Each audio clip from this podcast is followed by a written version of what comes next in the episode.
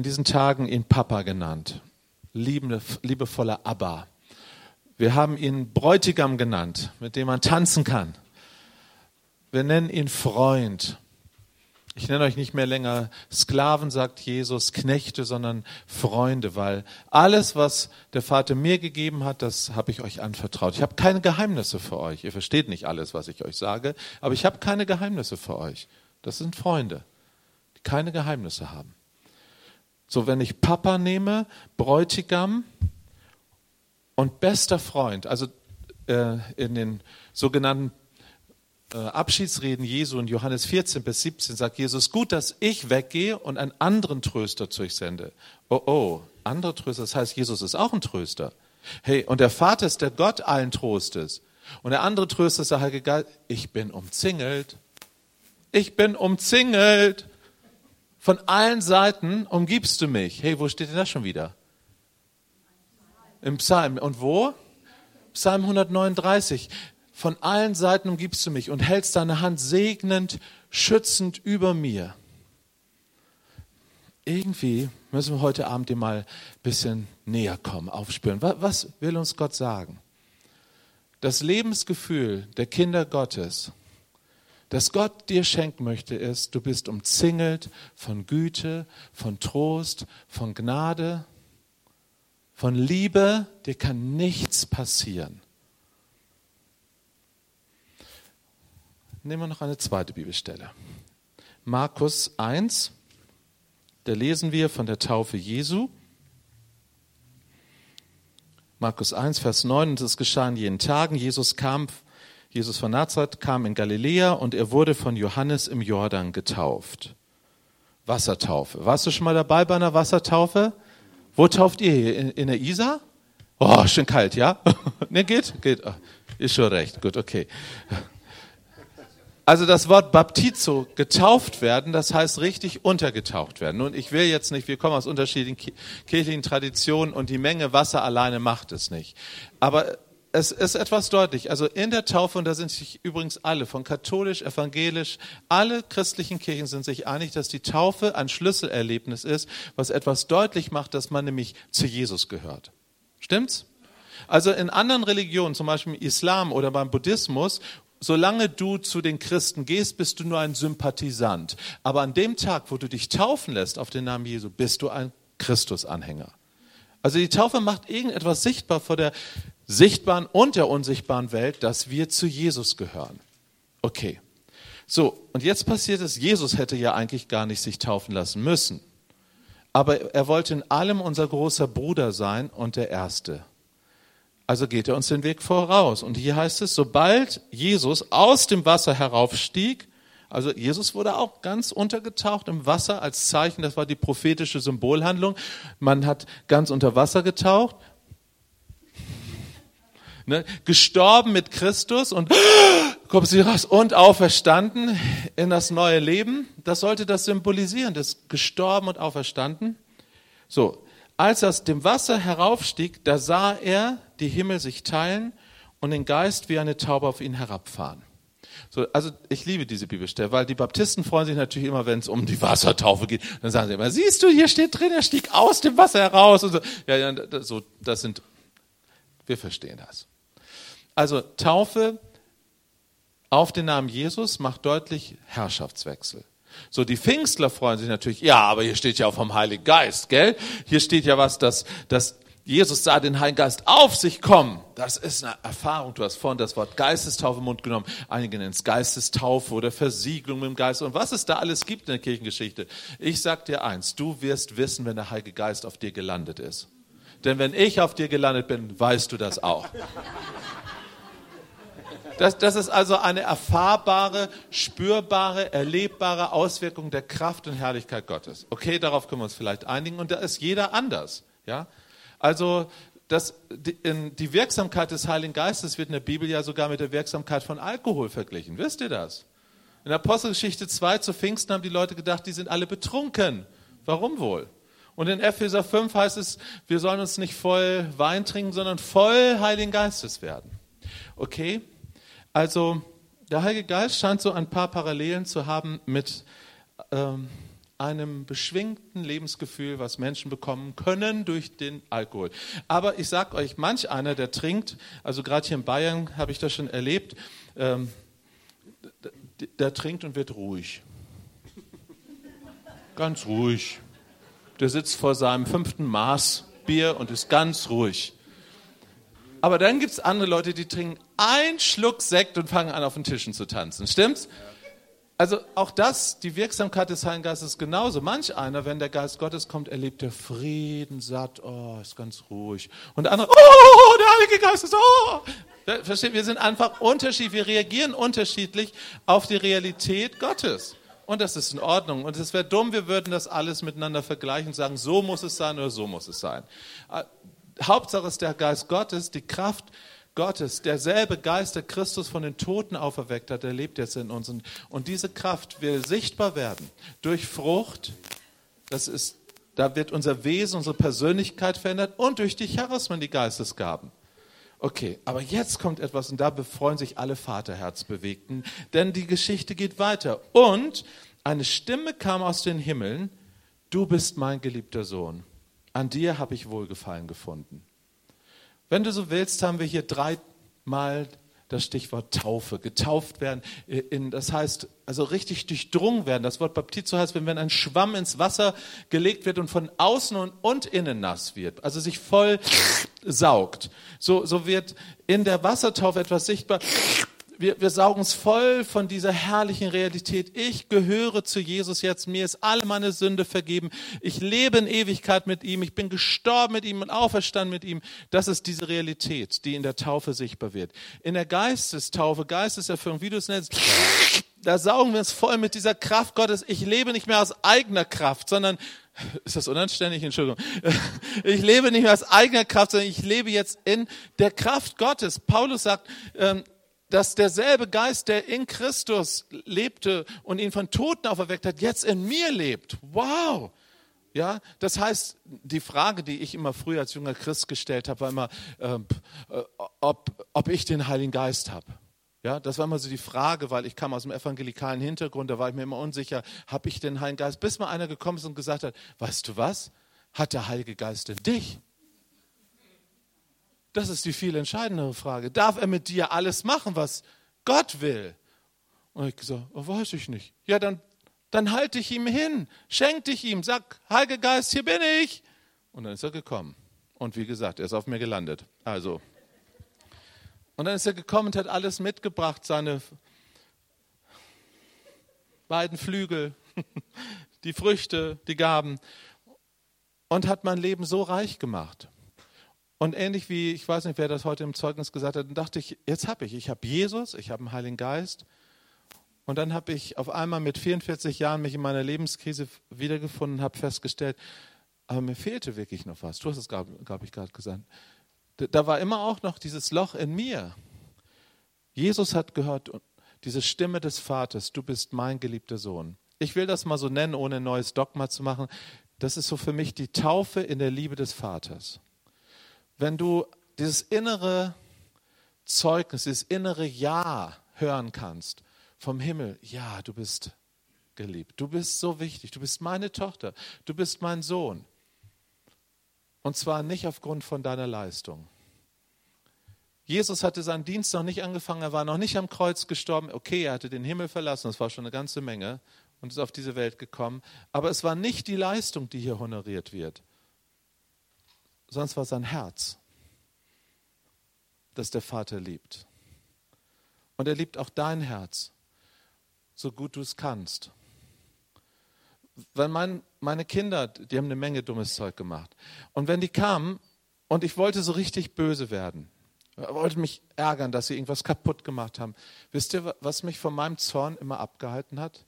Wenn meine Tochter mit großen Kulleraugen da stand und Tränchen drin und sagt, Papa, ich konnte es nicht besser da war aller Wind aus meinen Segeln genommen. Gott verlangt nichts von dir und mir, was wir nicht besser machen können. Und vieles können wir nicht besser machen, noch nicht besser machen. Und dann gehen Dinge kaputt. Und was macht ein Kind? Papa, heile machen. Und unser Vater im Himmel macht heile. Er fängt bei meinem Herzen an und bei deinem Herzen. Du bist mein geliebtes Kind, sage ich jetzt mal so, damit auch die Schwestern da mit drin sind. Du bist mein geliebtes Kind. Hast du, hast du diese, dieses Ja-Wort des Himmels schon mal ganz tief in deinem Geist gespürt? Und sag nicht Ja, ja, vor 20 Jahren. Hey, das wäre zu wenig.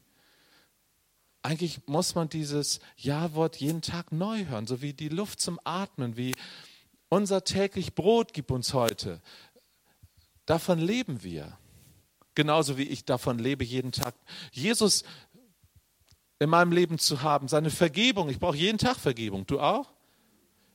Und so wie ich jeden Tag den Heiligen Geist brauche, damit ich in dem Reich Gottes, in der übernatürlichen Realität des Himmels lebe, wie im Himmel so auf Erden. Das, jeden Tag, aber ich brauche auch jeden Tag dieses Geliebtsein, diese tiefe innere Ja und Amen, wie es in Paulus mal umschreibt im zweiten Korintherbrief, wo er sagt, dass in Jesus das Ja und Amen auf alle Verheißungen ist, auf alles, was uns Gott verspricht. Und das größte Versprechen, was er uns machen kann, ist uns zu sagen, und ich liebe dich in Ewigkeit. Ich werde dich immer lieben.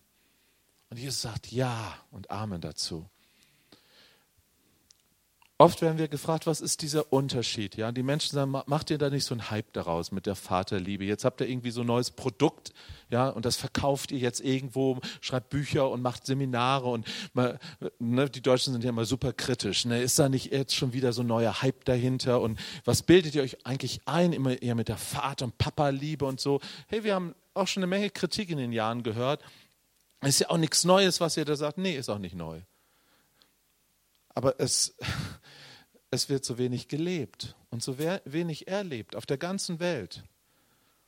Ich war in Argentinien in einer großen Gemeinde, in der wirklich viele Zeichen und Wunder passieren, viele Menschen geheilt werden. Also wenn ihr da einen Gottesdienst miterleben würdet, würde ich sagen, wow, sowas möchten wir in Deutschland auch haben.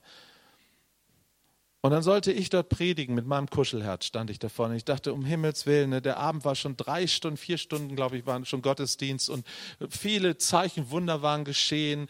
Menschen sind geheilt worden. Äh, Dutzende von Menschen haben ihr Leben Jesus gegeben. Und dann sollte ich, kleiner Deutscher, mit meinem Plüschherz drankommen. Ich dachte, Gott, ah, gut. Und dann dann brauche ich immer, dass er erstmal zu meinem Herzen predigt, mich ein bisschen ermutigt ne, und sagt, Matthias, bleib cool, ja.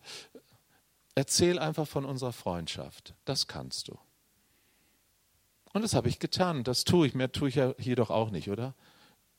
Und, und dann habe ich erzählt von dieser intimen Liebesfreundschaft, die ich zu Abba Vater gehabt habe. Und dass ich lange Zeit Pastor war und Apostolos war und alles Mögliche. Und, und ich war so wichtig und mein Dienst war so wichtig. Und dann musste Gott mir das alles auseinandernehmen und hat gesagt, weißt du was, mich interessiert überhaupt nicht deine Leistung, ich will nur dein Herz, ich möchte deine Freundschaft.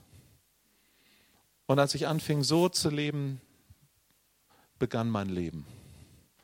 Und äh, ich brauche nicht mehr meinen Dienst. Das ist eins der größten Wunder im Leben eines eines Pastoren oder eines geistlichen Leiters, weil so viele brauchen ihren Dienst. Jeder Sozialarbeiter, jede Krankenschwester könnte da ein Lied von singen, diese Not gebraucht zu werden. Ja, woher nehmen wir denn den Wert? Natürlich, wir wollen anderen Menschen dienen, aber wir brauchen uns auch den Applaus, die, die, dass Menschen uns sagen, Mensch, hast du gut gemacht, aber du bist armselig. Weißt du, wenn jeden Sonntag war mein, meine Sache, ich kam nach Hause, ne, wie war der Gottesdienst gewesen? Waren neue Leute da?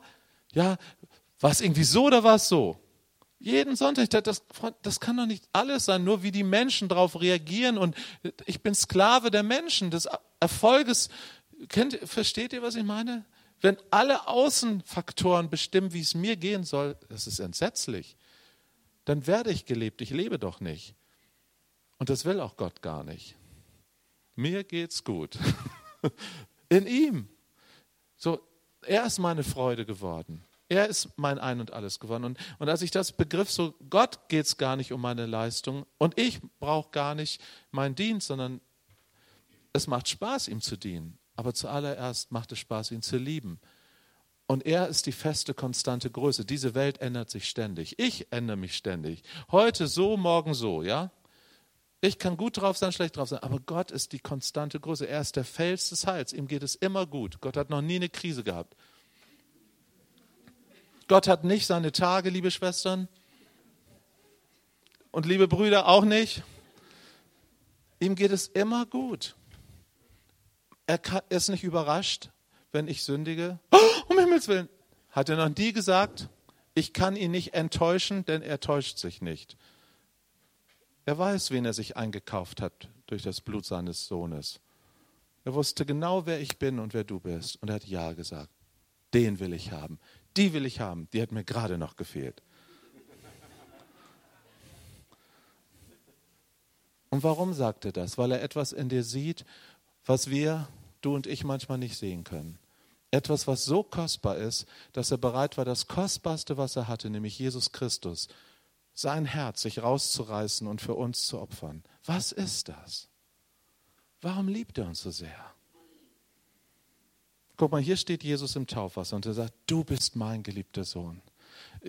Der Vater, der kann sich kaum zurückhalten. Er liebt den Sohn so sehr. Und der Sohn liebt den Vater so sehr. Er sagt, äh, gibt alle Ehre dem Vater. Und der Sohn sagt, nee, gib alle Ehre. Und dann kommt der Heilige Geist und spielt, oh, gib alle Ehre Jesus und dem Vater. Ja, das ist, die sind geradezu eifersüchtig, in Anführungsstrichen, dem anderen die Ehre und die Liebe zu geben. Der Heilige Geist, der Vater und der Sohn sind wie eine Bewegung der Liebe. Man kann von Gott eigentlich nur im Plural sprechen, obwohl er nur einer ist. Er ist der ewig Vater. Also wenn wir eines Tages am Thron Gottes stehen, dann stehen wir nicht drei Göttern gegenüber. Das glaube ich nicht. Das sagt die Bibel auch sehr deutlich. Er ist der ewig Vater. Aber wenn wir ihn angucken werden, dann werden uns die Augen Jesu angucken. Das weiß ich hundertprozentig. Die, die von, äh, die in der Offenbarung beschrieben werden, ja, Augen wie Feuerflammen. Und wir werden in sein Angesicht gucken und, und wenn er uns berührt, sind es durchbohrte Hände, weil das ist, er ist gepierst in Liebe. Er ist durchbohrt in Liebe. Das sind seine Würdezeichen. Er sagt, hey, guck mal, das habe ich für dich getan und ich segne dich damit. Ich schäme mich dieser Wunden nicht. Und, und dann gibt er mir den Kuss und das ist der Ruachatem des Heiligen Geistes. Versteht ihr? Wir haben nicht drei Götter, wir haben einen Gott.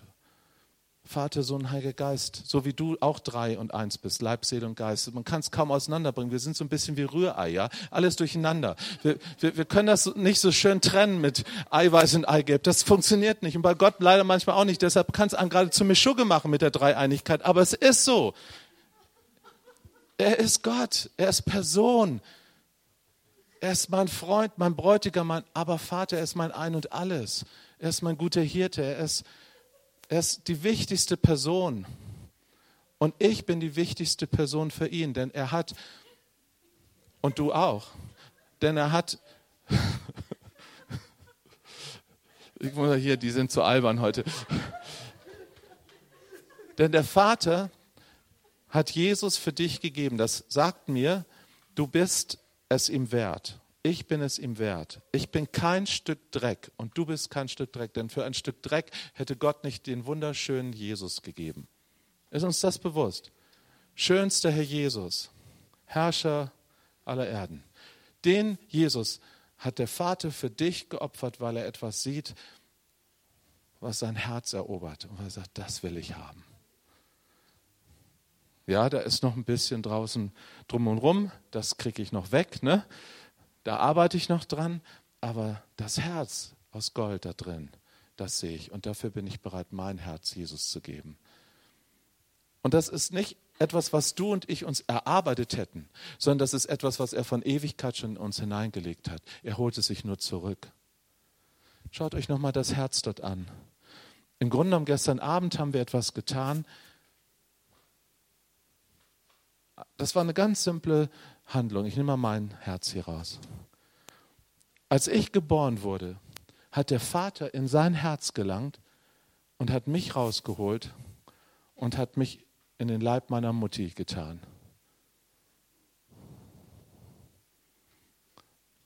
Und dann, was kann mit diesem Herzen passiert sein? Vielleicht haben Menschen mein Herz zerknüllt, verletzt, oder ich selber habe es schmutzig gemacht durch Sünde, durch Dummheiten. Und dann ist Jesus gekommen und hat das mit seinem Blut sauber gemacht. Hat es drauf geküsst mit seiner Liebe. Und dann hat er mich durch den Heiligen Geist mit Seilen der Liebe zurückgezogen und hat gesagt, guck mal, hier gehörst du hin, Matthias. Hier gehörst du hin. Hier kommst du her und hier gehörst du hin. Hier ist dein Zuhause in Ewigkeit.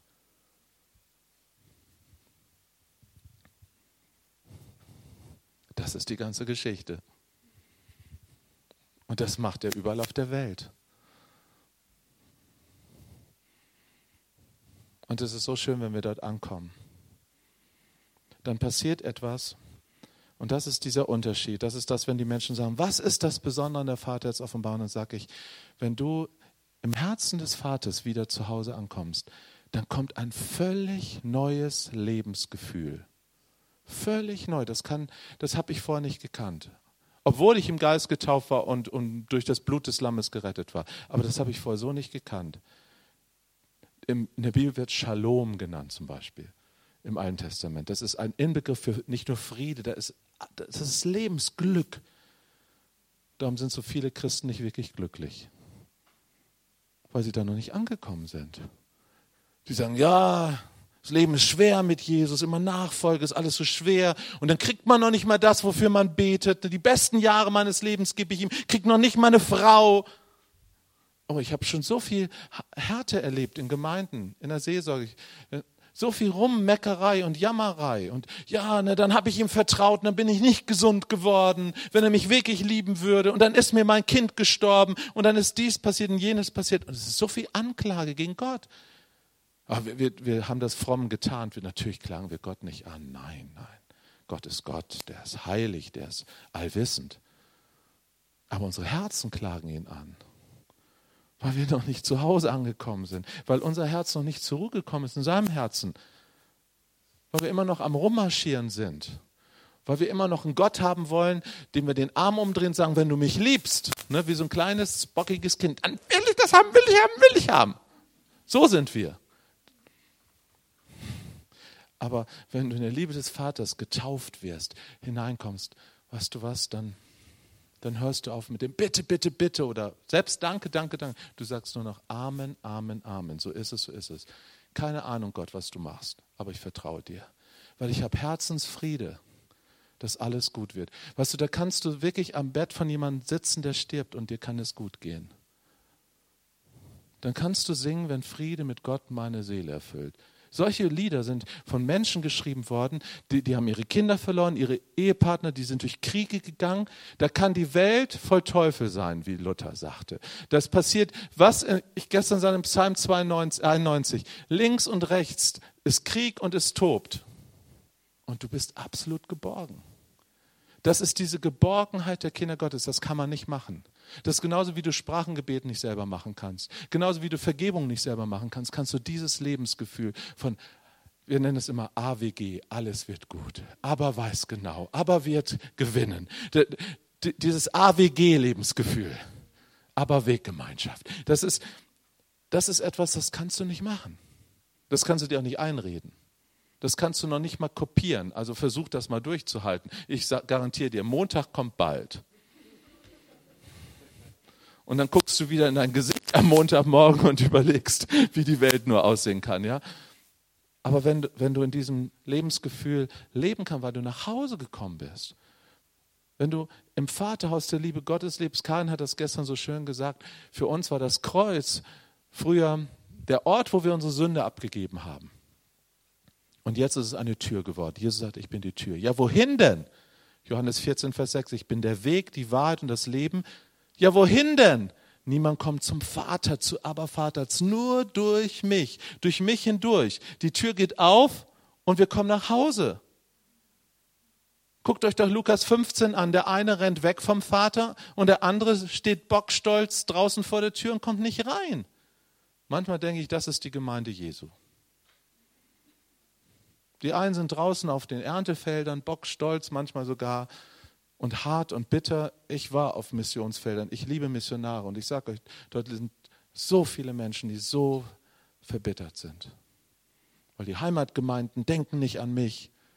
Ne? Wenn zuerst Geld gekürzt wird, dann immer bei uns Missionare. Was habe ich mir von Geschichten von Freunden auf den Missionsfeldern angehört? Und ich denke, Freunde, für wen machst du denn das? Für deine Gemeinde zu Hause? Für, für wen machst du das?